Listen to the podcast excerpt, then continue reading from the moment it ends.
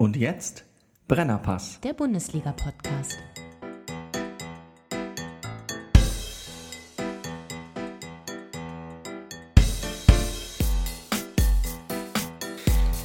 Meine Damen und Herren, hier ist äh, der Brennerpass, äh, Bundesliga-Podcast äh, mit Rüdiger Rudolf und äh, mir, Bernhard Daniel Mayer und unserem heutigen Spezialgast Thorsten Groß. Hallo Thorsten. Hallo.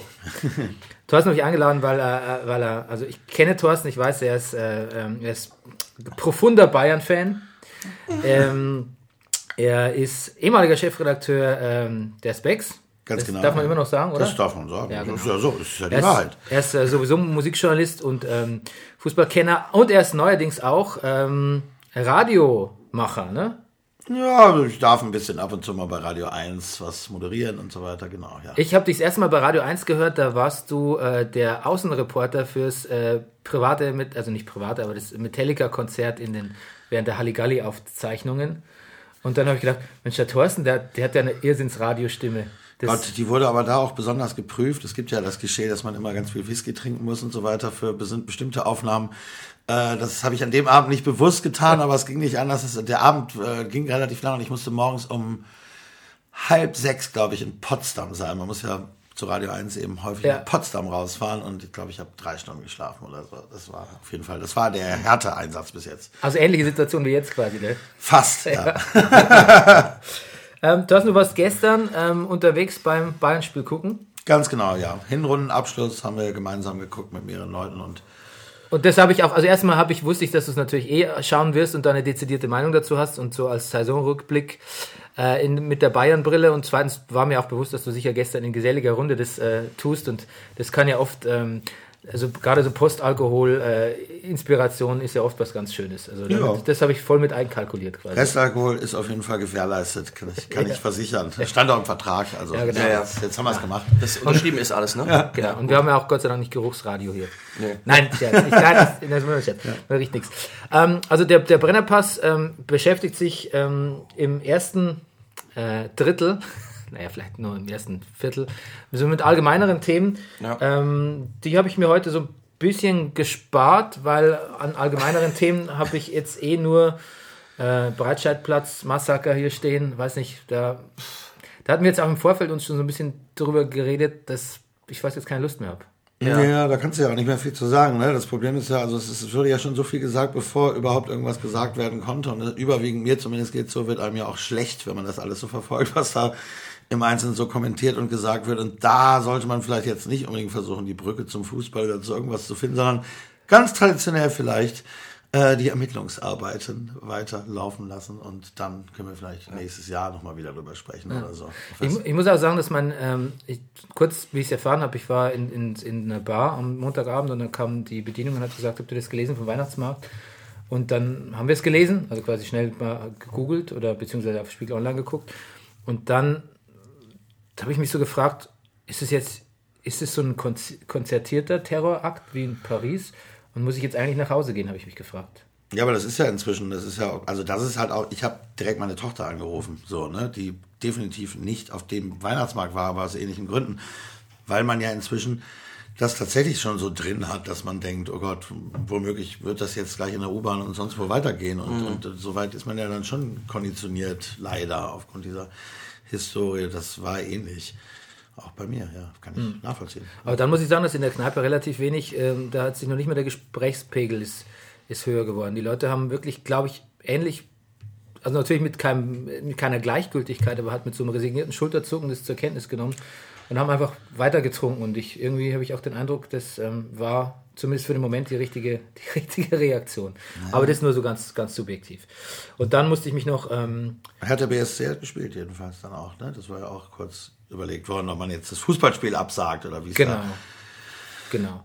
Aber ich meine, ähm, letztlich, ich habe mir heute früh, weil ich es mir nochmal wirklich dreckig geben wollte, nochmal die Geschichte von Robert Steinhäuser, dem Erfurt-Amokläufer, auf Wikipedia reingezogen. Huch.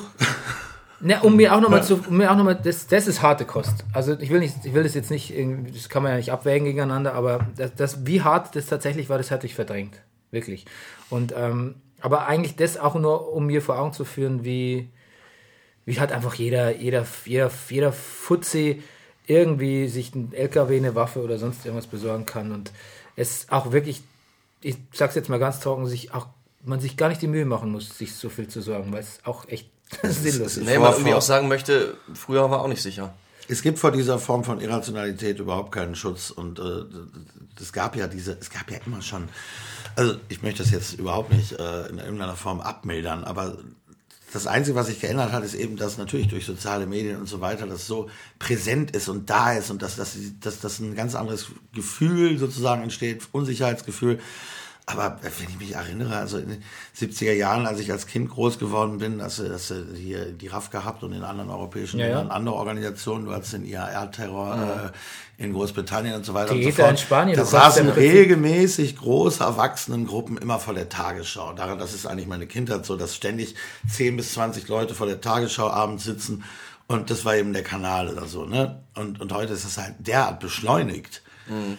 Und es wird auch in so ein Narrativ gepresst. Damals war es, glaube ich, hat, hatte ich zumindest den Eindruck, dass es halt mehr, äh, mehr gebunden ist an das, was jeweils passiert. Und jetzt äh, titelt die Bildzeitung halt irgendwie da ihre berühmte Angstschlagzeile. Und äh, letztlich, weißt du, dann kann man sagen, vier Flüchtlinge schuld, den abschieben, den abschieben. Ähm, kannst auch alle, weißt du, da kannst, da sitzt auch dieser, dieser Typ da in Oberfranken, der an Silvester, weil es ihm zu laut war, mit der Pistole mal in mit dem Luftgewehr mal in die Menge schießt und Mädchen erschießt. Und ganz- der Verdachtsmoment liegt einfach beim Arschloch an sich und nicht bei einer gewissen- das- das Das war ein sehr schönes Zusammenfassen. Kann man allgemein so sagen. Also und was natürlich, was auch noch zu sagen, also die, all diese Dinge und das äh, treffen natürlich auf diese wahnsinnig große Medienkrise, die man insgesamt hat, die ich ja auch nun äh, absolut nachvollziehen kann. Du hast ja gerade erklärt, was ich, was ich so mache und gemacht habe die letzten Jahre. Ne? Dass halt so wirklich die großen Verlage wirklich große, große wirtschaftliche Probleme haben und dass es dann immer darum geht, wer hat als erstes die Meldung, wer als erstes. Das ist eine, eine unheilvolle Gemengelage, die sich ergibt aus dieser politischen und gesellschaftlichen Entwicklung, die, wo, die auf diese Medienkrise trifft und die eben führt zu ja, dazu, dass man häufiger auch mal so, so journalistische Grundstandards liegen lässt. Ja, wobei jetzt sind wir, jetzt befinden wir uns in so einer, in so einer, in so einer Situation der, der, der Metakritik, dass die Presse sich dessen völlig bewusst ist und sich selber auch immer wieder in Artikels und Essays und Kolumnen da, dazu selbst kritisiert. Ist aber gleichzeitig weiterhin Macht. aber genauso weiterwirtschaftet, in der, im selben Atemzug quasi. Das ist, finde ich, sehr interessant. Was ich durch solche Unglücke auch immer mitbekomme, sind dann so, dann melden sich dann immer gewisse Leute zu Wort. Ähm, zum Beispiel in dem Fall habe ich den Sachen von Matthias Matusek wieder gelesen und dann gehst du mal so, den konnte ich noch nie leiden, aber du gehst dann halt mal wieder so auf die Facebook-Seiten von denen und denkst dir so, meine Güte, was ist denn mit den, was ist denn mit den Leuten los? Ob das jetzt Klaus Strunz ist hier, der sein, seine eigene Produktion des Frühstücksfernsehens da für seine, für seine Meinungsmache missbraucht, die auch sehr, das ist bisher auch ein bisschen angekokelt ist von einer gewissen politischen Seite her. Dann Matthias Matusek, der so ein Hardcore-Bibelprediger geworden ist, irgendwie. Dann der Elmar Hörig, der, der Totalausfall Elmar Hörig Oh irgendwie. nein. Ich, ich komme nicht aus der, aus der Region. Ich weiß nicht, bist du sozialisiert ja, ja, mit ja, Elmar absolut, Hörig teilweise? absolut. Ich kenne mehrere Leute, die absolut, jetzt so wirklich offenbar, also ich kann das nicht nachvollziehen, weil ich komme aus Nordrhein-Westfalen. Wir haben das jedenfalls nicht gehört. Aber ich kenne natürlich den Namen und es gibt ja Leute, die wirklich so sagen, der hat mich geprägt, das war eine ganz wichtige Radiostimme und das ist ja wirklich, deshalb bin ich jetzt dann auch mal auf die Seite gegangen. Das ist ja jenseits aller vorstellbaren Kategorien. Das Wirklich, das ist der Mann unfassbar. muss, der, Der ist zur dunklen Seite der Macht übergetragen. Ja, nee, der ist zur idiotischen Seite der Macht. Ja. Das ist einfach ein Trottel, habe ich das Ja. Gefühl, oder? Auch einer, aber auch da wieder Medien, persönliche Krise vielleicht in dem Fall. So jemand, der auch sowas so oft mal instrumentalisiert und der Angst hat und der sich dann auch so klammert an so eine Art von Facebook-Ruhm, hat man das Gefühl, oder? Hat ja relativ viele Follower, alles Idioten vermutlich. Aber es ist ja, das ist ja vollkommen unfassbar. Das ist, wie sich einige Leute entwickelt haben. Mir ging es ein bisschen anders als dir mit Matusek zum Beispiel. Den habe ich durchaus geschätzt vor 20 Jahren äh, als, als Journalist. Äh, diese, diese Hinwendung zum, zum absolut äh, Hardcore-Christentum ist ja schon länger zu beobachten. Ja, ja. Aber die Aber damit die geht ja einhergehende politische Fragwürdigkeit, ähnlich auch übrigens wie bei Henrik im Broder, den ich auch mal geschätzt habe, Ja. das ist schon, ist, schon, ist schon sehr interessant, wie sich diese Leute, äh, um es höflich auszudrücken, teilweise politisch entwickeln. Ja, mit, mit äh, Bibelwerfer, es war ja auch nur der Anfang. Jetzt ist ja auch so, so ein wirklich, ein Is- also so ein Islamhasser auch tatsächlich ein bisschen mutiert, der Matusek. Ich habe ihn als Journalist jetzt auch nicht doof gefunden. Ich fand ihn halt einfach nur, mir war eigentlich zu eitel. Ne? Ich muss sagen, mir war so dieser, also dieser drei auf Brust hat Typ, in den, in der plötzlich in allen Talkshows saß oder so. Das fand ich auch, das war ein, auch ein erster Ausläufer dieser Medienkrise, dass man hat auch als, als bisschen, finde ich, als Journalist mit so einer gesellschafts breiten gesellschaftlichen Verantwortung wie die Spiegelleute man, hätte man auch nicht so viel Gesicht und Profil und Meinung zeigen sollen, finde ich. Das hat, das man denkt eigentlich das Gegenteil, aber eigentlich untergräbt es das Vertrauen in Journalisten, in denen sie sich immer so, so, so publik und so, so greifbar machen aus. Aber egal. Gut, fand ich jetzt gar nicht so schlecht, als, als, als bisschen alternativen Anfang über, über das zu reden. Man kann es ja auch nicht völlig verschweigen, dass da komische Dinge passiert sind Anfang der Woche. Trotzdem, jetzt zum Fußball. Rüdiger Rudolf äh, bestreitet quasi jede Sendung mit einem kurzen Zusammenfassung der Ergebnisse unter dem Schlagwort Rüdiger Rudolf breaks it down for you. Spieltag 16. Spieltag 16. Brennerpass-Liebling Eintracht Frankfurt besiegt die Mainzer Alpinisten 3 zu 0.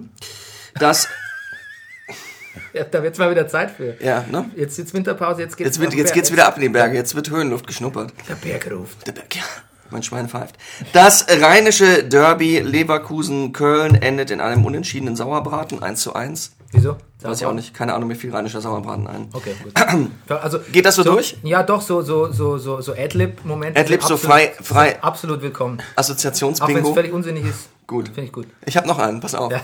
Schalke lässt in Hamburg die Gelsenkirchen im Dorf. Schwach. Und verliert 2 zu 1. Unser Gast geht. Ähm, die Fohlen verlieren gegen die Wölfe und schicken Schubert damit auf die Winterreise. Sehr gut. Wunderbar. Und außerdem muss ich sagen, da hat äh, die, da habe ich in den Medien was Schönes dazu gelesen. Das Spiel hieß auch Entlassico. Oh, auch nicht schlecht. Sehr gut sogar.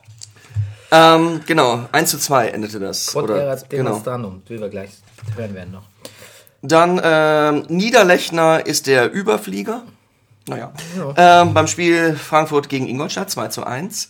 Äh, nee, Freiburg, Entschuldigung. Hier steht nur FR Freiburg natürlich. Freiburg, mein Gott. Dortmund verpufft an Augsburg, wieder nur 1 zu 1. Die Lilien erringen erneut den Titel Traumtoropfer. War erneut war nicht Absicht. Erneut? Ah, gut. Erneut? Nee, erneut. Das ist das neunte Mal und du dann nochmal so ein kleines Wortspielchen. Nee, so, so elaboriert ist es heute leider nicht. Und verlieren äh, 2 zu 0 bei der Hertha. Hoffenheim bleibt invincible. 1 zu 1 gegen Werder. Und im Battle of the Bastards, dem vorläufigen Staffelfinale, dem Weihnachtsläuten und diesjährigen Bundesliga-Showdown der Extraklasse rücken die Bayern die Welt gerade nochmal gerade und schicken RB mit 3 zu 0 nach Hause. Genau, das ohne, ohne Cliffhanger. Keine, keine Zweifel. Keine Zweifel. Keine, ja. keine Zweifel. Kein, Gut, da fahren wir mit dem Spiel an. Ich habe hier nur so Stichpunkte. Wir, wir können jetzt allgemein mal. Ähm, wir können. Ich, ich fange mal da an. Mit Markus haben wir darüber geredet, ähm, was Ancelotti denn eigentlich so genau macht. Ne? Also, wir haben so darüber geredet, warum besteht er so auf dem 4-3-3, warum spielt Müller außen, warum macht er die Sachen, die er tut, warum ist selbst, wenn ja wirklich jeder schreibt, Bayern ist jetzt irgendwie so ein bisschen verletzlicher geworden, die Strukturen durchsichtiger, überhaupt das ganze Gefüge permeabler. Warum beharrt er so drauf? Warum macht er nichts? Warum wirkt er so entspannt? Warum schaut er sich Spiele auch an, so wirklich Gurkenspiele an, ohne dass man das Gefühl hat, er ist jetzt wirklich so, er ist jetzt wirklich gerät in Rage oder so?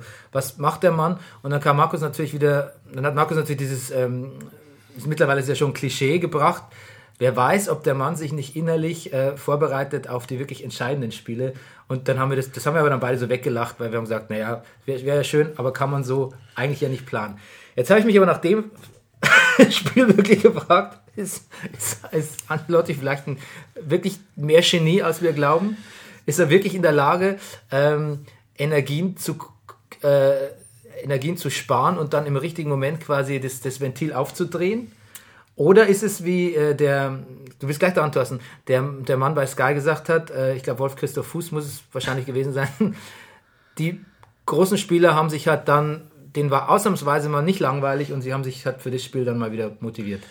Ich glaube, es ist eine Mischung aus allen möglichen Sachen. Also ich kann jetzt auch nicht so tief in die Seele von Carlo Ancelotti blicken, um deine Frage vollumfänglich und für alle Zeiten zu beantworten. ne? Das ist, äh, sagen wir mal, am Anfang hat man natürlich die, die, die ganzen Begleitumstände geschätzt, erstmal, ich zumindest. Ne? Wir haben ja gerade gesprochen auch über viel zu selten vorkommende popkulturelle Verknüpfungen von Fußball hier in Deutschland. Das sind eben häufig aus unserer Sicht eher langweilige Protagonisten und dann kommt jemand, der den Paten liebt, der gutes Essen, italienisches Essen schätzt und der auch selbst eigentlich fast ja schon so eine Figur ist wie aus dem Francis Ford Coppola ja, ja. und so, ne? Der hat da wirklich nochmal irgendwie, also im Vergleich zu diesen ganzen Funktionärsleuten, erstmal ein hochinteressanter Typ ist, bei dem man aber auch am Anfang auch nicht so richtig wusste, ist er jetzt vielleicht auch schon ein bisschen zu alt, ist er vielleicht so ein bisschen zu, der dann diesen Spruch, den er glaube ich inzwischen selbst bereut, er hat ja gesagt, die Bundesliga gewinnt man mit einer Hand in der Hosentasche, so, das hat er, das, ne, da hat er noch nicht mal, da war in München noch nicht angekommen.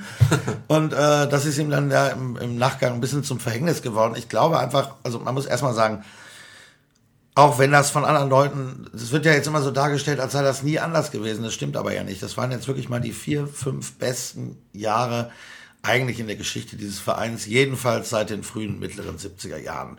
Und auch beim FC Bayern, wo ja grundsätzlich viel dafür getan wird, dass es immer gut läuft, ist das eine außergewöhnliche Phase gewesen äh, mit mit äh, ja übrigens auch da muss man auch noch ein bisschen den den den äh, Holländer mit reinnehmen, der ja dann so vom Hof gejagt wurde, der der durchaus da dadurch, dass er Thomas Müller und so Leute rangeholt hat, also eine lange Absolut, ja. Entwicklung, die dann Heinkes sozusagen, der hat dann so den Ruhm ernten können, dann kam Guardiola und so weiter und das nun auch solche Leute nach vier Jahren oder so, dass es da mal einen kleinen Hänger gibt ich weiß gar nicht, ob man das jetzt so sehr mit der Person Carlo Ancelotti in Einklang bringen kann. Ich glaube, es kam sehr, sehr viel zusammen, dass jetzt vielleicht ein bisschen Unruhe auch mal drin war in dieser Hinrunde.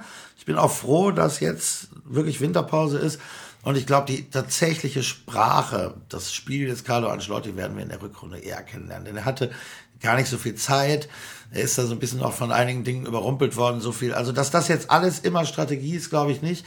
Die Mannschaft hinterlässt aber schon häufig den Eindruck, insofern hoffe ich das auch ein bisschen mit dir, dass das Pferd immer nur so hoch springt, wie es muss. Das kann man schon denken. Mhm. Wenn man. Classic, Classic Khan.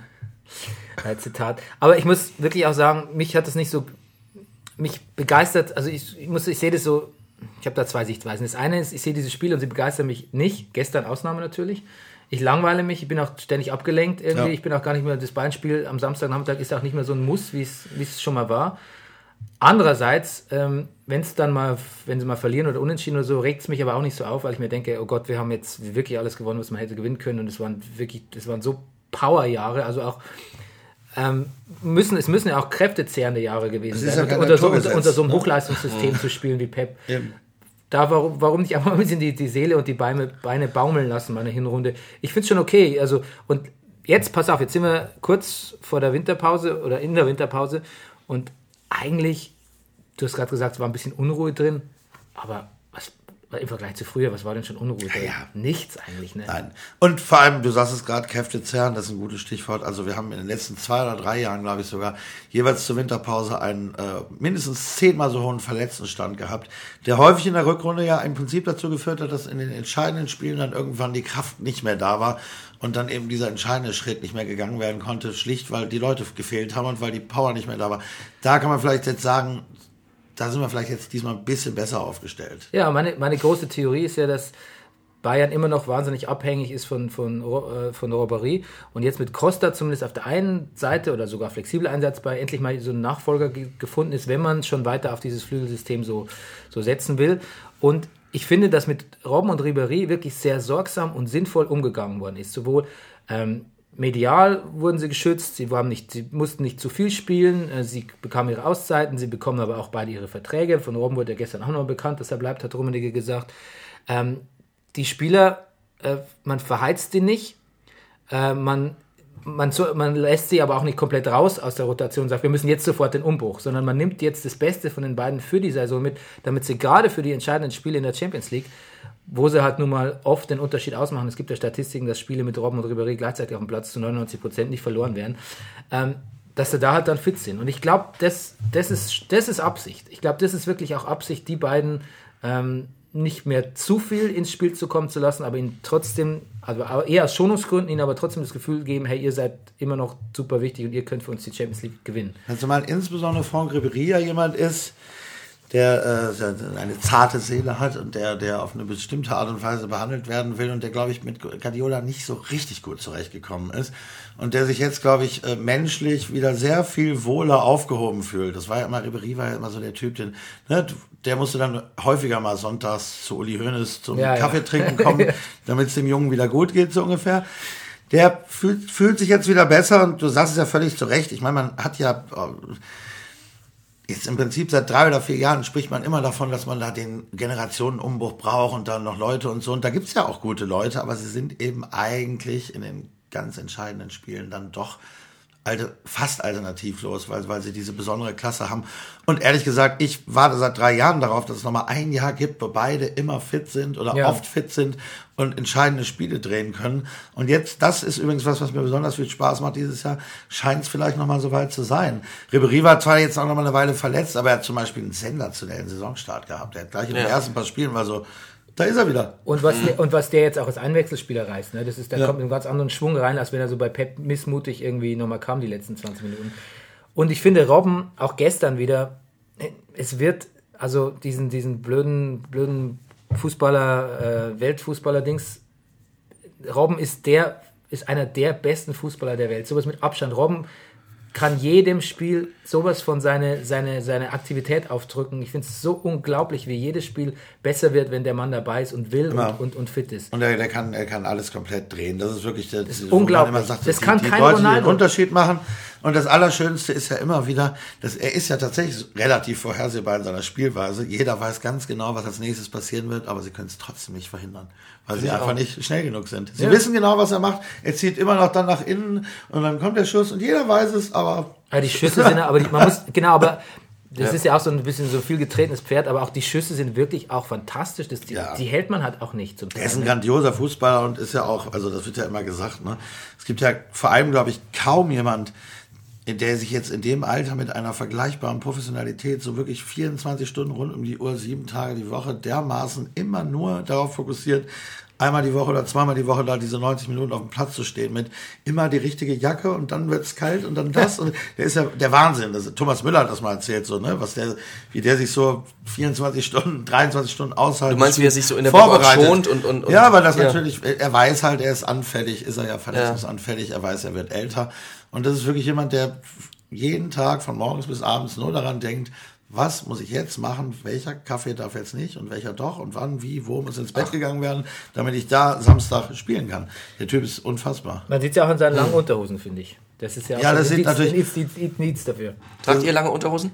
Ich trage, äh, oh, mich hat Arjen Robben zu langen Unterhosen inspiriert vor ein paar Jahren Ja. und seitdem trage ich sie auch. Und das muss man, mein, ich habe ein besseres Lebensgefühl. Ab welcher Aus... Ja, entschuldige, ja. Wer in Berlin wohnt und in gewissen Wochen des Jahres keine lange Unterhose Ja. trägt, der hat dann auch häufiger mal Probleme. Handelt, handelt grob fahrlässig. Ja, das finde ich auch.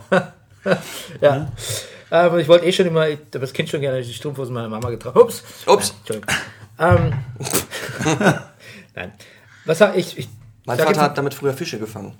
Mit Strumpfhosen? Ja, sagte mit, mit, das hat mein Vater eigentlich. Da könnte sich ja echt ein schlüpf, sehr schlüpfriger Witz dahinter verbergen. Ne? Ja, ist Aber richtig es stimmt Strumpfhose. vielleicht sogar Pass einfach. bloß auf. Ja, das kann man nicht mit Nylon-Strumpfhosen, macht so eine Reuse daraus und damit hat er früher Forellen gefangen. Ja, Ja, würde wahrscheinlich also funktionieren. letztes Jahr erst noch. Nee, hat er Quatsch. Weißt du eigentlich, wie man Fo- Forelle auf Bayerisch spricht man aus, auf Forellen? Das kennst du vielleicht aus Forellen? deinen Ja, das hast du mir mal erzählt, ehrlich gesagt. Aber Oberpfälzisch, was ja quasi auch eine, Ja. ein Teil Bayerns ist, das eine interessante Aussprache ist Forellen. Forellen. Forellen. Forellen. Gut. Ähm, Gut.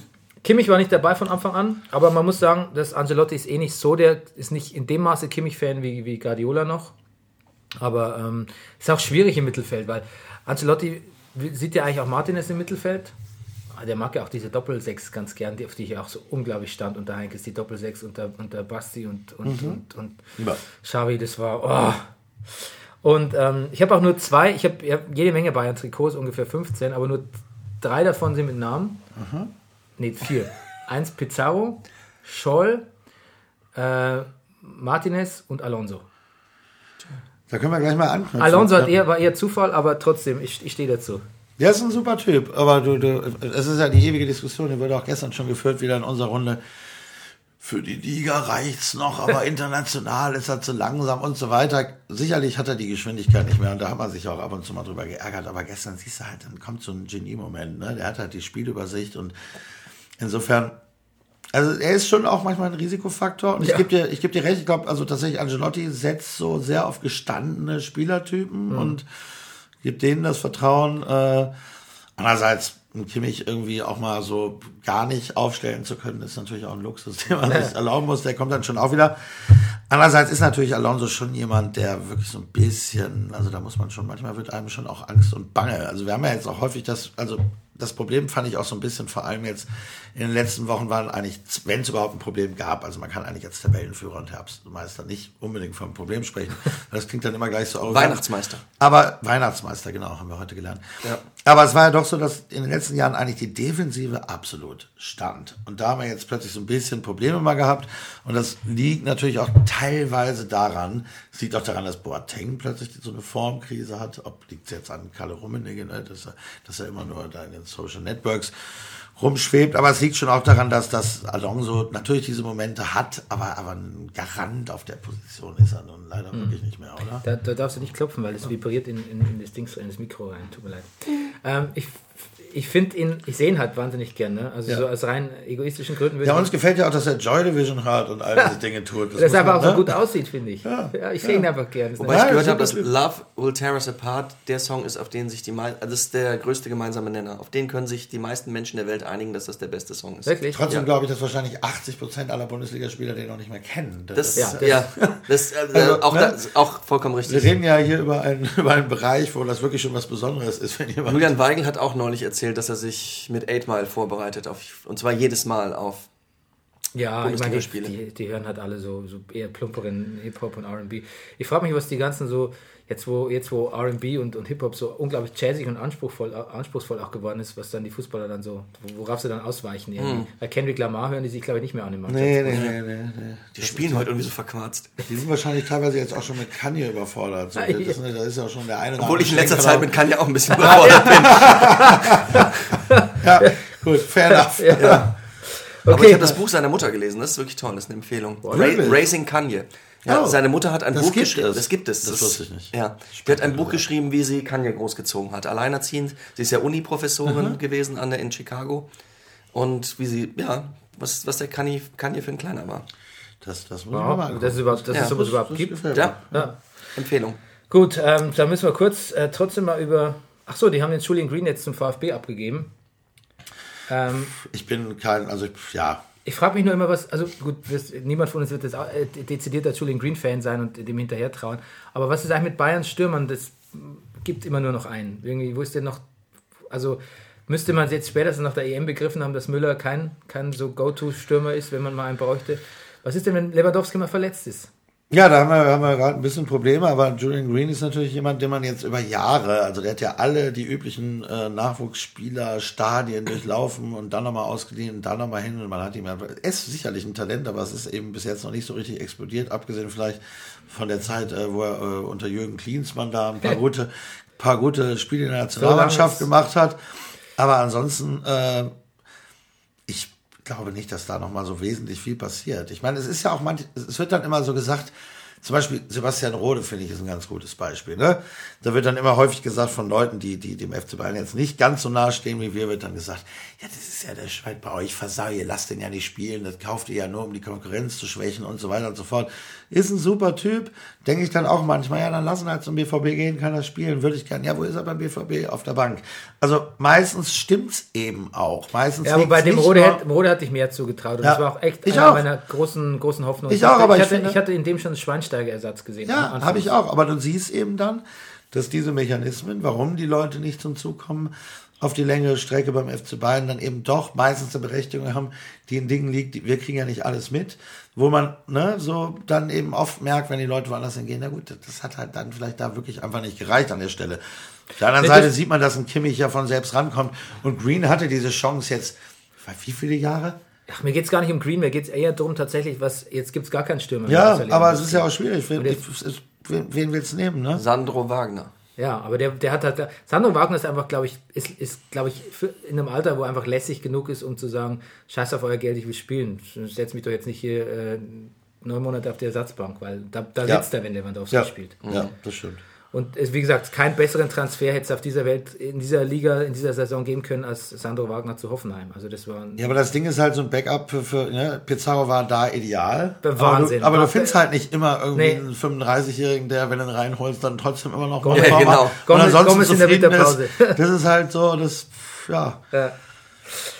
Zum Spiel nochmal. Ähm, Forsberg, äh, der eigentlich spektakulärste Leipzig-Spieler, selten dämliches Foul gemacht. Ja, ganz klares Ding auch, ja. brauchen wir nicht drüber reden eigentlich. Also das, D war, das war eigentlich aber schon so, glaube ich, das war schon ein Zeichen, dass, ich meine, die haben ja wirklich gut angefangen, ähm, RB.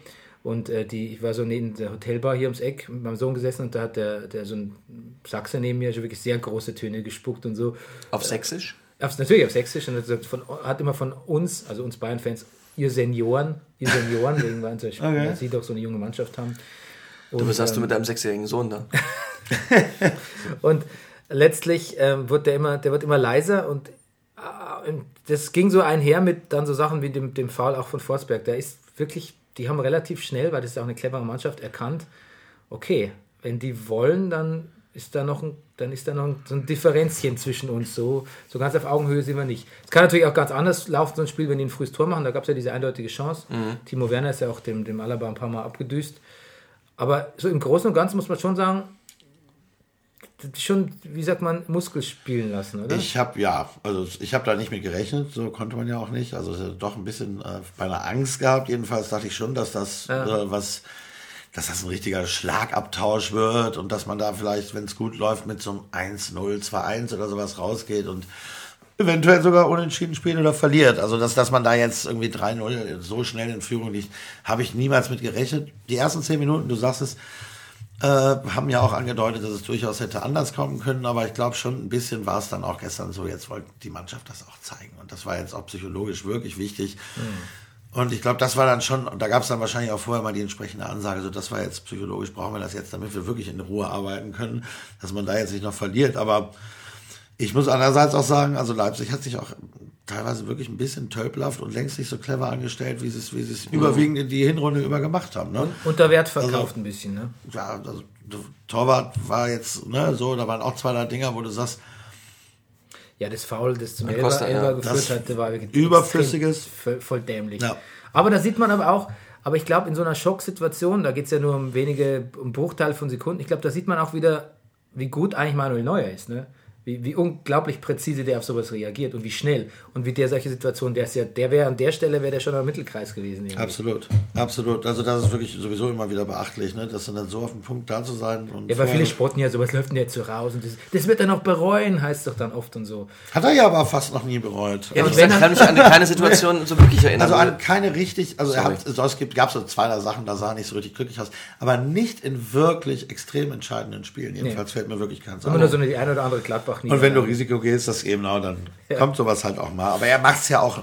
Eben und er passt es ja auch immer dem. Und vor allem, wenn es in 20 Fällen gut ist, dann kann es in einem schief gehen. Also. Das gehört dazu, wenn du Risiko spielst. Du, ich glaube, vielleicht war es gestern auch ein bisschen so, ne? Die, die Jungs haben jetzt da, die Leipziger haben jetzt da wirklich eine Hinrunde gespielt, mit der sie selbst ja auch nicht rechnen konnten. Und dann, nee. dann fährst du dann irgendwie kurz vor Weihnachten nach München und dann kommst du vielleicht auch mal als 23-Jähriger da auf den Platz und denkst plötzlich, krass, wir sind jetzt echt so wir Zweiter, wir können jetzt Herbstmeister werden. Im, Olymp im Olympiastadion. In München. Und das Stadion Olympiastadion. Äh, in der Allianz Arena. Aber ich würde auch am liebsten weiter in Olympiastadion sagen. Ich bin ja generell, also in dem Fall ist es nicht das gleiche Stadion, aber ich bin ja generell jemand, der sehr hartnäckig immer die alten Stadionnamen nimmt.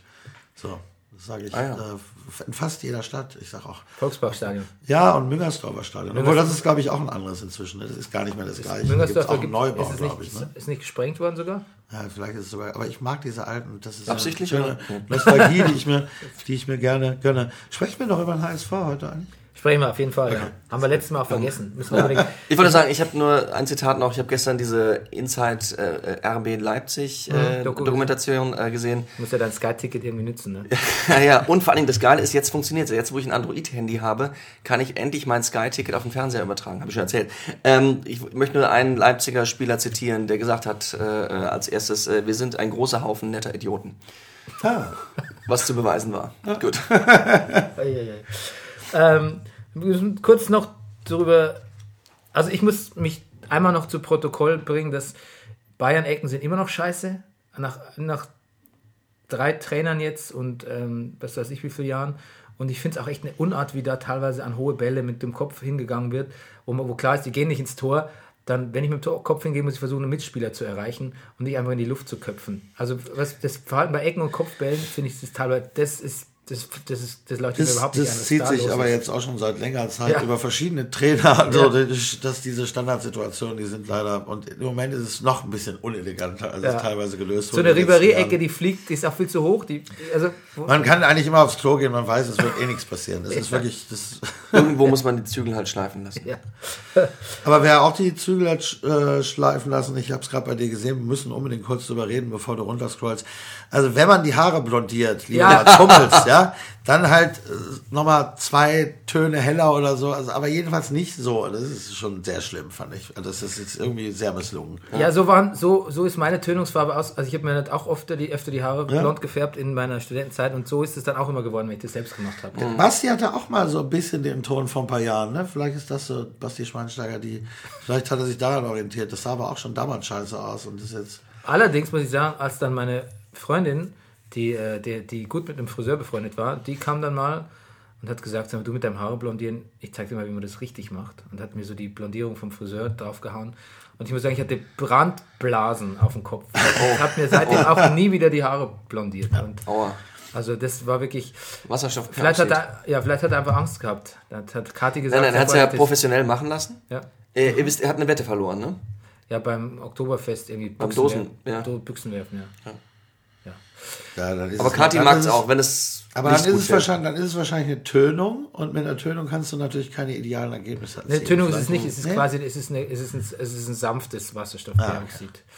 Äh, Konzentrat. Gut, haben Er wir das einen auch. Kopfball gemacht und dann hatte der Ball eine Brandblase. so, jetzt reicht's. Wir wollen hoffen, dass es in der Rückrunde jedenfalls wieder äh, Geschichte ist. Ähm, Hertha habe ich als nächstes aufgeschrieben. Jetzt nur kurze Stichpunkte noch, weil wir jetzt haben schon Ja, ja, ja. gleich in der Zeit vorangeschritten. Plattenhardt hat, glaube ich, sein sechstes direktes Freistoßtor geschossen. Und was letztes Jahr, die letzten Jahre äh, Junusovic, Bremen, also und äh, Kananulu waren, ist jetzt Marvin Plattenhardt. Wer hätte das gedacht, ne? Ist unser neuer bester Freistoßschütze. Ähm, vielleicht demnächst dich gefolgt von äh, Lewandowski, wer weiß, der hat ja auch gute, gute Ansätze gezeigt. Aber ähm, das ist mir immer eine Erwähnung wert, weil ich finde, die, die, die Kunst des platzierten Freistoßes ist eine fast vergessene und es ist immer wieder erstaunlich, dass es, wenn es dann doch wieder Leute gibt, die du immer hinstellst, weil die immer treffen. Und bei Cananulo geht es eben nicht mehr so. Und äh, Junusovic glaube ich auch nicht, weil sonst hätte Bremen einfach mehr Tore geschossen. und ähm, ja, jetzt Marvin Plattenhardt, damit hätte ich nicht gerechnet. So, aber jetzt können wir über den HSV reden. Und zwar erstmal, ähm, die, äh, der Spieltag für den HSV fing mit einer Meldung an, ein erneutes Minus von 11 Millionen. Völlig, völlig un- was ist das für eine Zahl? Also, klar, du, du kannst immer sagen, ja gut, man, die Zahlen für Spieler, 30 Millionen, was ist da 11 Millionen? Aber andererseits, ich meine, wie, wie, Also da wenn, wenn, du gehört ständig, schon auch ein gewisses Talent dazu. wenn, du ständig, wenn du ständig argumentierst, der Verein darf auf keinen Fall in die zweite Liga absteigen, weil er sonst Mi- Minus wirtschaftet. Ja. What? Ähm, und dann ist natürlich so, dass Weil die Heribert... Zinsen im Moment natürlich auch relativ niedrig sind. das wird sein. Das wird dann doch liegen am Ende wahrscheinlich. Ja. Das, ja. Äh, Mein, äh, mein Lieblingssportvorstand oder mein Lieblingspräsident Heribert Bruchhagen ist ja jetzt da, den ich wirklich sehr schätze. Ja. Und ähm, der hat ja, glaube ich, was er, er, er hat, glaube ich, Bayersdorf nochmal ein Angebot gemacht, dass er als Sportvorstand gerne bleiben Ich habe das ehrlich gesagt nicht könnte. mehr verfolgt, weil es mir dann doch zu viel. Also es ging ja jetzt die letzten zwei, drei Tage. Ja, ja. nochmal, ne, ich Und Bayersdorf hat aber, nicht hat, es wurde kolportiert, er war gerührt, aber er hätte abgelehnt. Man fragt sich jetzt, also ich habe mich das jedenfalls gefragt, weil du hast ja vollkommen recht, Bruchhagen ist ein hochseriöser, auch in der Liga sehr geschätzter Typ. Ebenso, warum überhaupt er und Markus Gisto, ich hätte gar nicht unbedingt gedacht, dass solche Leute noch zum HSV gehen. Ich dachte, das ist jetzt so verbrannt, dass da wirklich einfach niemand mehr hingeht, solange das so bleibt, weil, weil wenn es dann weiter nicht läuft, dann ist die Karriere halt auch mal am Arsch. So, ne? Ja. Oder es ist jetzt vielleicht schon wieder andersrum, dass jeder weiß, na gut, an dir kann es nicht gelegen haben, weil es ist im Moment ganz egal, wer da gerade arbeitet. Aber das ist schon wirklich auch ein Risiko, was so ein, so ein Bruchhagen dann auf sich nimmt, da. Klar, das ist dieser tolle Traditionsverein, theoretisch hast du da, aber das ist so verbrannt und es ist so vermurkst. Ich, man kommt irgendwie aus der Nummer nicht mehr raus. Es ist fast egal, wer da gerade steht. Dieser, dieser. Gernand, der da aufhörte neulich, also das ist quasi der seinen, der seinen Job aufgab als, was war der Sport? Ich weiß schon Titel Vorstands-. Vorstandsvorsitzender. Ja. Gemeint hat, das ist ein Witz hier alles, läuft alles schief, also nur einziges Gemauschel, aber übrigens bleibt im Vorstand bleibe ich schon noch.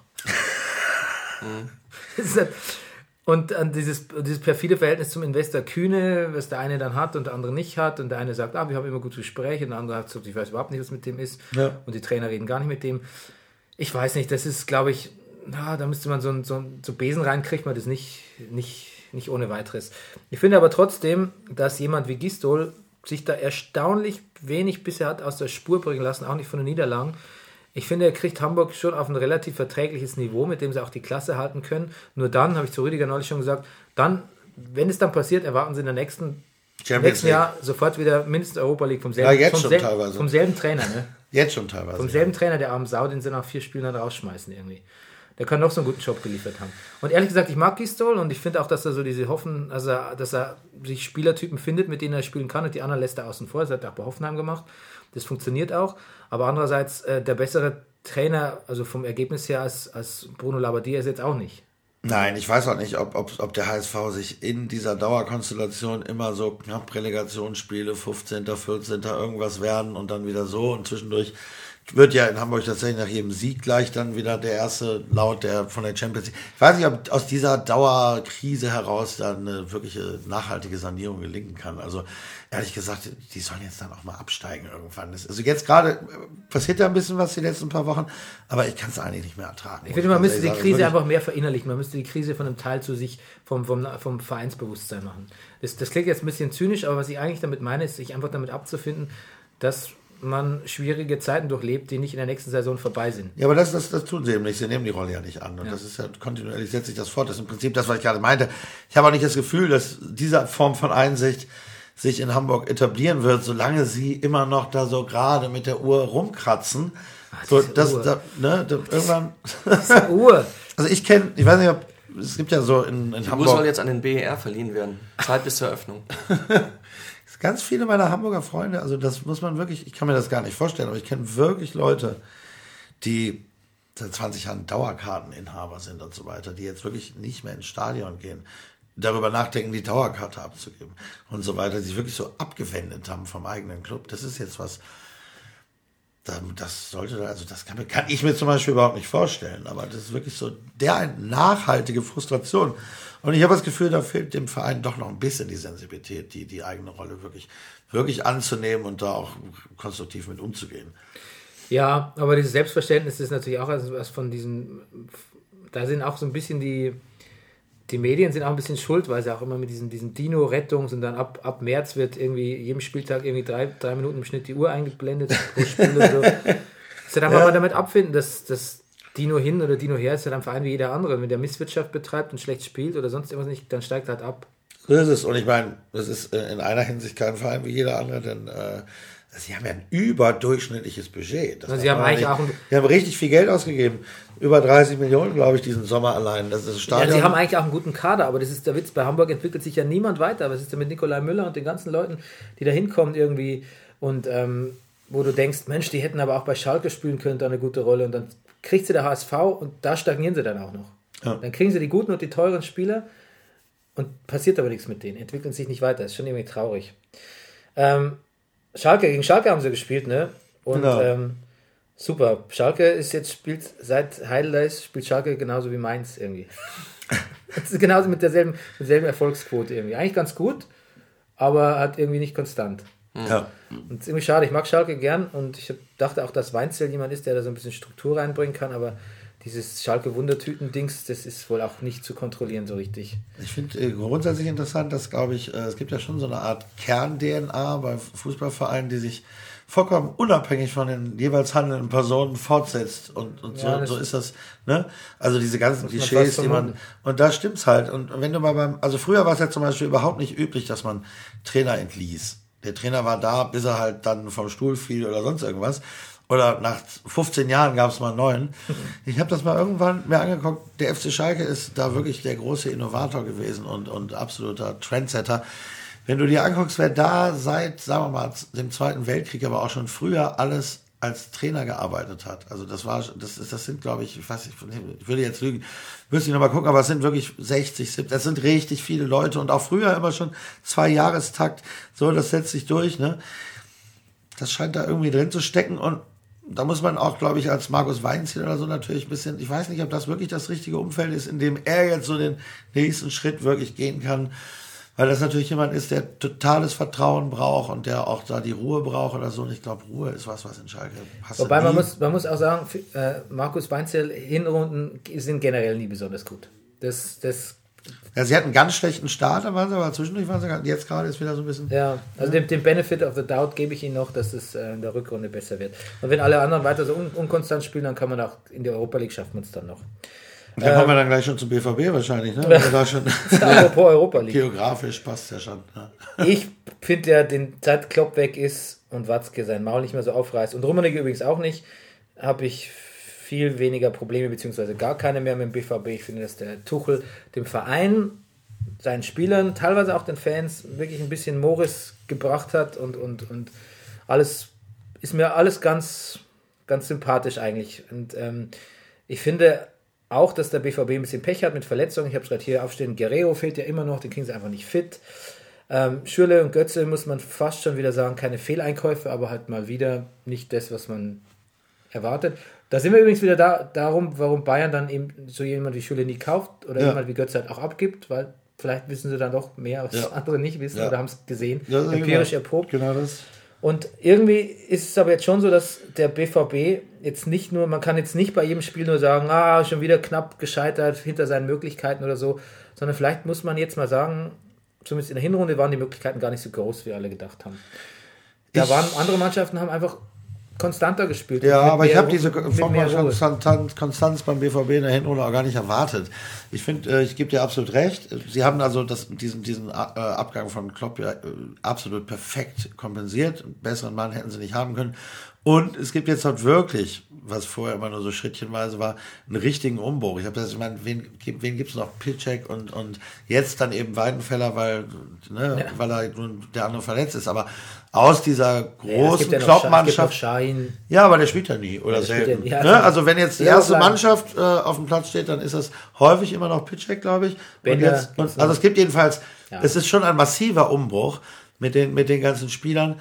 Und mir war, also ich habe von Anfang an gedacht, die jetzt wirklich zu integrieren und da jetzt das eigene System, ne? am Anfang hat er ja das weiterlaufen lassen, was er vorgefunden hat, musste er ja auch.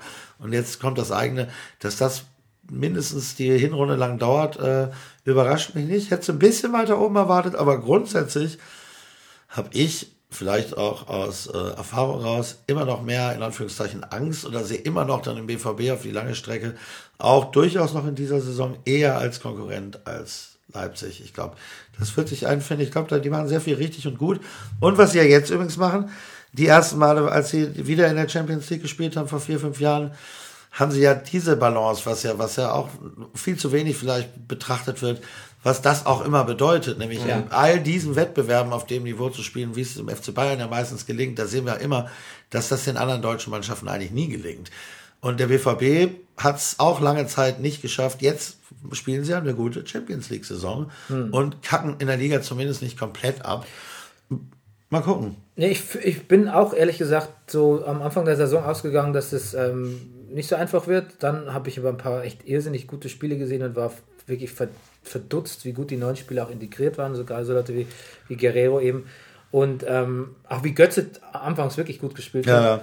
Und ähm, jetzt war ich schon so ein bisschen enttäuscht, aber eigentlich klar. So, ja, ja gut, ich, deren, deren ganze Rückholungs, äh, das ist immer so ihre echte Liebe, so für die Seele, dann holen sie so all richtig, Leute so zurück. Das geht halt noch nie. Ne? Nee, Kagawa, Kagawa auch nicht, nee. Shahin und so. Letztlich ist es natürlich schon so, dass ich der Mannschaft auch noch viel zutraue. Ähm, aber sie sind so ein bisschen, also ich finde, weshalb ich es erwähnenswert finde, ist, dass man halt immer so ausgeht. Ja gut, jetzt Dortmund unentschieden gespielt, aber im nächsten Moment sind sie gleich wieder oben dran. So wie du jetzt auch eben meintest. Ja. Und, so. und das, weiß ich, da müsste man mal im Auge behalten. Ich bin ja. da nicht mehr ganz so optimistisch, wie ich es eben schon mal war. Ähm, dann Gladbach gegen Wolfsburgs Entlassiko. Naja, also da hieß es ja, als ich das aufgeschrieben habe, war ja nur ähm, ähm Wilmots zur Debatte, hätte ich super gefunden. Ja. Passt wie die Faust aufs Auge zu Gladbach und dann, dann, ja. ist, es, dann ist es Hacking ich weiß nicht, ich habe kein großes Vertrauen zu Hacking, Hacking bei Gladbach. Wie geht's, geht's euch da? Ich komme äh, aus Aachen und Dieter Hecking hat seine äh, zu Beginn seiner Trainerkarriere Karriere unter anderem Alemannia Aachen trainiert. Damals sehr, sehr, sehr erfolgreich mit äh, Schmatke im Team noch. Was ich sowieso glaube, also das klassische Gespann sollte immer sein Schmatke und Hecking. so, nur da ist jetzt Köln noch mal ein paar Kilometer weiter. Ja, Schmatke und Stöger äh, ist jetzt der hat aber, der hat aber, der hat aber wirklich einen äh, super Job. Das heißt, er kann Rheinland auf jeden Fall grundsätzlich. Auch wenn man ihm das vom Naturell, ich halte ihn schon eigentlich für einen guten Trainer. Ich würde jetzt auch nicht unbedingt die, und er hat ja auch lange, lange Zeit da gute Arbeit geleistet. Ne? Wolfsburg ist einfach schwieriges Terrain, da werden wir vielleicht nochmal gesondert gleich drüber sprechen, äh, weil es eben, also du hast ja da oft das Gefühl, das ist eben die Durchgangsstation für viele Leute. Ne? So, mhm. die wollen ja eigentlich dann doch am liebsten wieder, also sobald das nächste Angebot kommt, das ist immer so, so, ne? Gomez ist auch ein gutes Beispiel jetzt, oder all die Leute, dann können sie da nochmal irgendwie ein bisschen Geld verdienen und wenn dann der nächste wieder winkt, dann sind sie auch gleich wieder weg. Du hast halt wenig Leute wirklich, die da richtig mit Herz bei der Sache sind. Ich würde das jetzt, insofern Hacking, ich kann es mir vorstellen. Sie hatten ja auch schon so nüchterne Technokraten in der Vergangenheit, ne? Ja, ich kann es mir irgendwie nicht vorstellen und zwar aus dem folgenden Grund, weil ich denke, dass ähm, Gladbach jetzt einfach so ein System bräuchte, was die Defensive extrem stärkt und ja, so, so, so, so ein Favre-Typ. Bei Hacking ist es kein so ein Systemtrainer, aber ich meine, das ist eh ein viel bemühtes Wort. Ich, es, ist eher, es ist eher ein Gefühl, was ich sagen ja. würde, dass es nicht so besonders dolle funktioniert. Ja, mehr können wir ja gar Und nicht Hacking sagen. ist ja auch noch ein bisschen beschädigt, finde ich. Das ist ja, du darfst nie vergessen im Fußball, was Spieler einfach für, für fragile, mental fragile Persönlichkeiten sind, wenn die an einen Trainer nicht glauben oder, ähm, oder auch mit dem Gefühl, ein Trainer kommt, der, oh, der hat jetzt nichts gerissen beim letzten Verein und so, das ist oft eine self-fulfilling prophecy, glaube ich. Also deshalb bin ich nicht, ich glaube, Hacking hätte eine längere Auszeit, hätte Hacking gut, gut getan und ähm, wäre besser gewesen. Aber das hat er auch in einem Interview sogar gesagt. Jetzt, also, nee, ich habe, genau, er hat in der Süddeutschen ein Interview gegeben, wo er gesagt hat, so, er könnte Pause vertragen, aber er, ist, er hat richtig, also was ihm extrem Spaß gemacht hat, war Champions League und da will er so schnell wie möglich wieder hin. Das glaube ich gern und Gladbach ist auch ein Verein, den man nimmt, wenn er einen fragt und ähm, so viele Trainer gibt es in der Winterpause auch nicht, die man die für Das ist ja das Frage Problem. Kennen. Ich meine, es ist ja ein völlig absurdes Umfeld. Das muss man sich mal nochmal vor Augen führen, was, was wir, glaube ich, was keiner von uns aus seinem beruflichen Bereich kennt, dass du ja im Prinzip, ich meine, die Leute, die da überhaupt in Frage kommen, es sind ja immer die gleichen 10, 12, 15 Personen, die es überhaupt nur, die man, denen, das überhaupt, denen man das überhaupt noch zutraut. Ja. Und Ab und plus, zu kommen mal. Plus Friedem Funkel. Ab und zu kommt aus der Verlegenheitslösung raus, plötzlich jemand ins Rampenlicht, mit dem man vorher nicht gerechnet ja. hatte. Aber du hast eigentlich, und gerade in der Winterpause hast du halt grundsätzlich drei, vier Leute und Lothar Matthäus, die dann überhaupt mal in der Zeitung gehandelt werden. So. Und Friedem Funkel. Und, und Friedem Funkel unbedingt auch, immer, ja. Insofern, also ich, man, merkt, man merkt ja, und es ist natürlich aber ein Beruf, der extrem verbrennt, man merkt ja, dass so eine längere Pause vielen Leuten sehr, sehr gut getan mhm. hat und auch immer wieder gut tun würde. Aber das lässt es halt kaum zu. Also da die, die brauchst du auch eine gewisse Stärke, dann eben dann das nächste Angebot nicht anzunehmen und zu sagen, ich mache jetzt mal ein Jahr Pause. Und dann steht, ist er jetzt depressiv, ist das der Burnout, ist das jetzt so, ne? Das wird ja auch nicht so ganz akzeptiert. Ja, vor allem kann ich mir auch wirklich vorstellen, ähm, dass wenn du da zu Hause sitzt die ganze Zeit, dass deine Frau irgendwann mal sagt so, Sorry, willst du, nicht, willst du nicht morgens irgendwo hingehen? ich glaube, viele von denen machen nämlich genau das. Die, es gibt zum Beispiel der Slomka, es gibt das Team Slomka. Ja, also der arbeitet mit mehreren Leuten zusammen und die halten sich up to, up to date und arbeiten und gucken und ich glaube, dass, also. Damit sie aus dem Haus sind. Ich, damit sie aus dem Haus sind und weiß ich nicht. Es, ich glaube, es ist nicht nur Sabbatical, es ist auch, man hält sich auf Standby, ich weiß es auch nicht. Da also. Thilo, unser Nachbar und Bremen-Kenner, hat gesagt, hat immer so ganz abfällig gesagt, so, naja, der, der, der Schaf sitzt jetzt zu Hause und guckt fern. und fragt sich, warum keiner aus England ihm ein Angebot macht. Ja, aber der hat sich halt systematisch zum Beispiel verbrannt. Das ist das beste Beispiel eigentlich, Thomas Schaf. Aber hat er ja gar nicht in Frankfurt, hat er eigentlich ganz gute Arbeit das geleistet. Stimmt. Das, das war ganz Ist trotzdem rausgeflogen. Ja, es ist ein gnadenloses Geschäft. Armin Fee gibt es übrigens ich, auch noch. Aber Armin Fee. Der wird aber auch nicht mehr angerufen, oder? Nee, weil das weiß ja jeder. Ähm, du kennst ja, kennst ja Tim, Tim Jürgens von Elf Freunde und so, kennst du auch?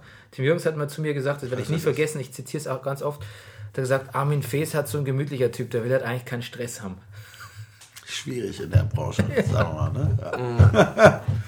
Okay, ja. gut, dann ähm, Eberl hat relativ nüchtern über die Entlassung gesprochen und ich fand auch sehr offener, als man es sonst so hört. Also zumindest hat man ihm nicht die Nase wachsen lassen. Äh, an, die, man sah ihm nicht an, wie ihm die Nase gewachsen ist, wie Stefan Reuter neulich bei der Schüsselentlassung. Äh, was war da los? Was weißt du mehr? Warum, warum, woher kommt die Beule von? Nein, das kann ich, kann ich nicht beantworten. Ich kann nur noch kurz doch, sagen, dass wissen wir ich, doch, er ist gestolpert. Nee. Ach, okay. So wie mein Sohn, der hat auch so ein Katte im Auge, wo ich ihn gestern äh, die Treppe runter. Nein, ich meine. Ich habe eine große Sympathie für Borussia Mönchengladbach, das vielleicht noch. Und ich finde es ein bisschen schade und würde mich jedenfalls freuen, das kann man ja auch mal sagen, wenn sie sich da wieder so ein bisschen mehr berappeln. Und ich mag, das ist eine, es gibt, ja- also, es gibt ja Vereine, die sind mir egal. Es gibt welche, die, die ich, also Hass ist ein falsches Wort, aber die ich nicht mag. Und es gibt aber auch ein paar, die mir sympathisch sind. Und da gehört unter anderem Borussia Mönchengladbach dazu. Insofern würde es mich freuen, wenn das funktioniert jetzt mit. Ich glaube einfach, das Hacking. Image von Wolfsburg ist auch zu sehr auf Hacking abgefärbt. Deshalb denkt man jetzt von ihm, glaube ich, als zu konservativ. Ich glaube, ich sehe Hacking ein bisschen. Denk, sein, ich denke an VW Passat. das ist- Und das ist er vielleicht gar nicht. Vielleicht ist er doch ein bisschen mehr. Mit, mitten in der, mitten in der, mitten in der, in der, in der Abgaskrise, ne? ja, mitten, genau. Das, das, das ist auf Hacking ab. Stimmt aber wirklich, das ist eigentlich ein ganz kluger Satz, wenn man überlegt, dass man oft natürlich auch denkt, so, der kommt von Wolfsburg Ja, und ich, genau. man muss ihm eine Chance geben, ja, auf jeden Fall. Ich, mich will, ich will ja auch nicht, dass Gladbach irgendwie so. Also ich, mir gefiel es immer, dass die Champions League gespielt haben. Ja, Fand eben. gut. Er hat, Eberl hat gesagt, er ist kein Trainerkiller.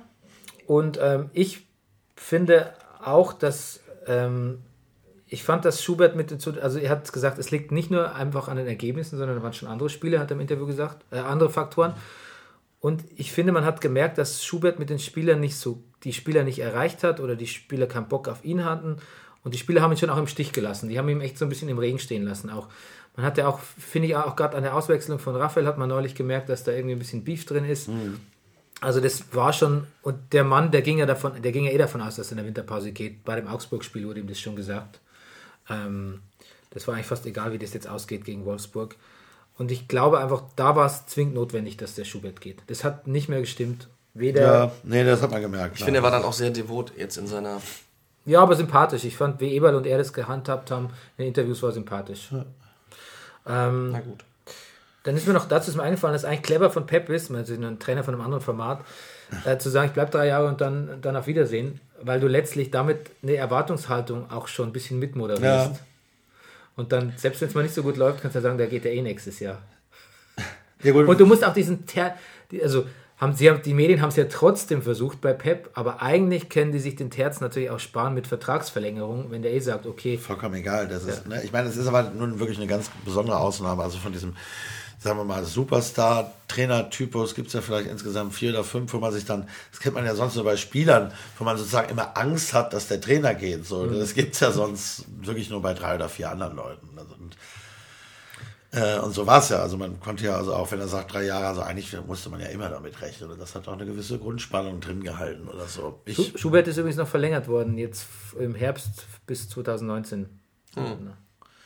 Aber das sind ja auch nur noch, das sind ja auch das Dividenden, ist alles so die, später. die, Dividenden, die man Das heißt da, alles gar nichts.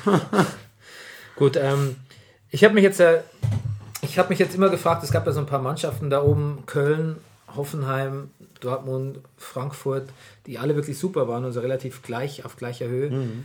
Ähm, da haben ein paar so stagniert, Köln spielt ja noch unentschieden, irgendwie, ähm, Na, Köln hat Verletzungsprobleme, ne? ja, Viel. massiv. Die spielen ja. irgendwie so mit fünf Spielern aus der Jugend oder so.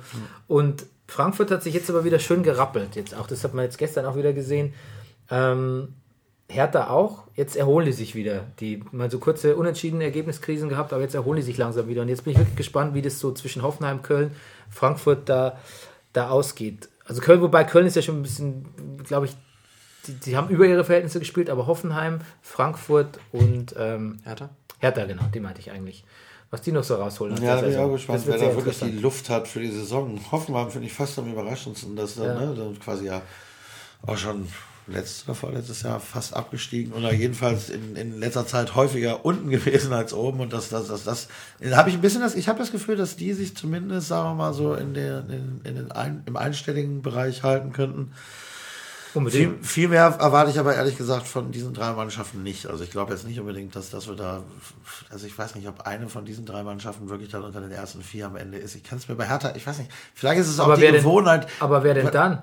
Wer denn dann? Ja, wie gesagt, also für mich nach wie vor der BVB. Ich glaube, Ja, den, okay. mit denen müssen wir oben wieder rechnen, wird passieren. Leipzig hat den Atem, so, dann hast du schon drei Plätze vergeben. Äh, Leverkusen. Leverkusen, Schalke ja, wohl, auch nicht. Nee, Schalke auch nicht. Schalke ich zu wenig. Punkte. Unbedingt zu wenig. Und Leverkusen auch vielleicht auch ein zu, zu Ich glaube dann am ehesten vielleicht doch, wenn es eine von den dreien ist, tatsächlich vielleicht Hoffenheim als Vierter dann sowas. Ja, das denke ich auch. Ich denke, Leverkusen hat sich ein bisschen zu, zu lange drüber, äh, auch zu lange drüber geärgert oder zu, notiere das mal. zu spät erkannt, dass äh, eigentlich doch, dass es doch nicht so gut sind. Ja. ja.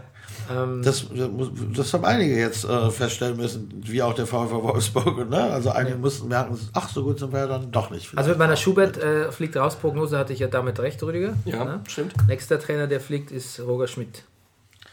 Glaubst du? Ja. Das ist irgendwie so ein, ein so, man hat das Gefühl, Also ein bisschen so ein Hot Take muss es sein, sonst ist es langweilig. irgendwas müssen sie machen. Gut. Also muss, ich muss mir ein bisschen an dem Fenster legen. Es gibt auch Ich glaube ehrlich gesagt, dass ich an ihn gedacht habe, als ich das mit dem Sauerbraten geschrieben habe. Ja, weil er sauer, weil er Ja, er, sauer guckt, ist. er, er guckt so ein bisschen Er ist ja ständig sauer. süß-sauer. Ja, aber ich Der ist ja Choleriker, der Mann, der hat sich ja nicht im Griff, ne? was man so gar nicht denkt. Das finde ich immer so erstaunlich. Ja, ist weil er so ruhig und ausgeglichen eigentlich wirkt, wenn er so in normalen. Und dann ständig dreht er ja völlig durch. Das ist, das Ich ist, finde, ja. ja, es, es manifestiert sich auch mittlerweile hier so in seiner Stirn. Ich, ich finde die, ja. Ja. Aber, aber deshalb glaube ich, auch- deshalb glaube ich auch, dass er nicht rausgeschmissen wird, weil in ihm hat äh, nämlich äh, Völler, der ja auch Choleriker ist und, und von dem es auch keiner glaubt, so den, den cholerischen Bruder im Geiste gefunden. habe ich letztes Mal Und gesagt, das ist ja, so ein Vasallenbund doch entstanden offenbar bei diesen beiden Männern, dass ich nicht glaube, dass es so schnell da Die beide gegen die Welt Schritt, irgendwie so, ne? Ja, das kann sein. Das kann sein, das kann Ich sein. glaube, sie werden ihn andererseits, wer wird sonst, muss man mal überlegen. Die üblichen Verdächtigen haben jetzt alle die Trainer schon entlassen. Na, wir warten es ab. So, ähm, Thorsten, wir sind relativ Ja. am Ende angelangt. Ähm, eine Stunde, gute Zeit. Spricht für ein flüssiges Gespräch. Äh, jetzt hast du noch Zeit zu, zu pluggen, was du gerade so machst oder was die Leute so, sich bei dir so anhören sollen. Also du bist bei Radio 1, du hast jetzt mal, also bist der, der, der bisschen so der Pop- und Rock-Reporter, aber du hast auch eine eigene Sendung, oder? Na, nicht ganz. Ich äh, vertrete, es gibt eine Sendung Soundcheck, das ist sozusagen das musikalische Quartett. Jeden Freitag wird gesprochen über vier am jeweiligen Freitag neu erscheinende Alben.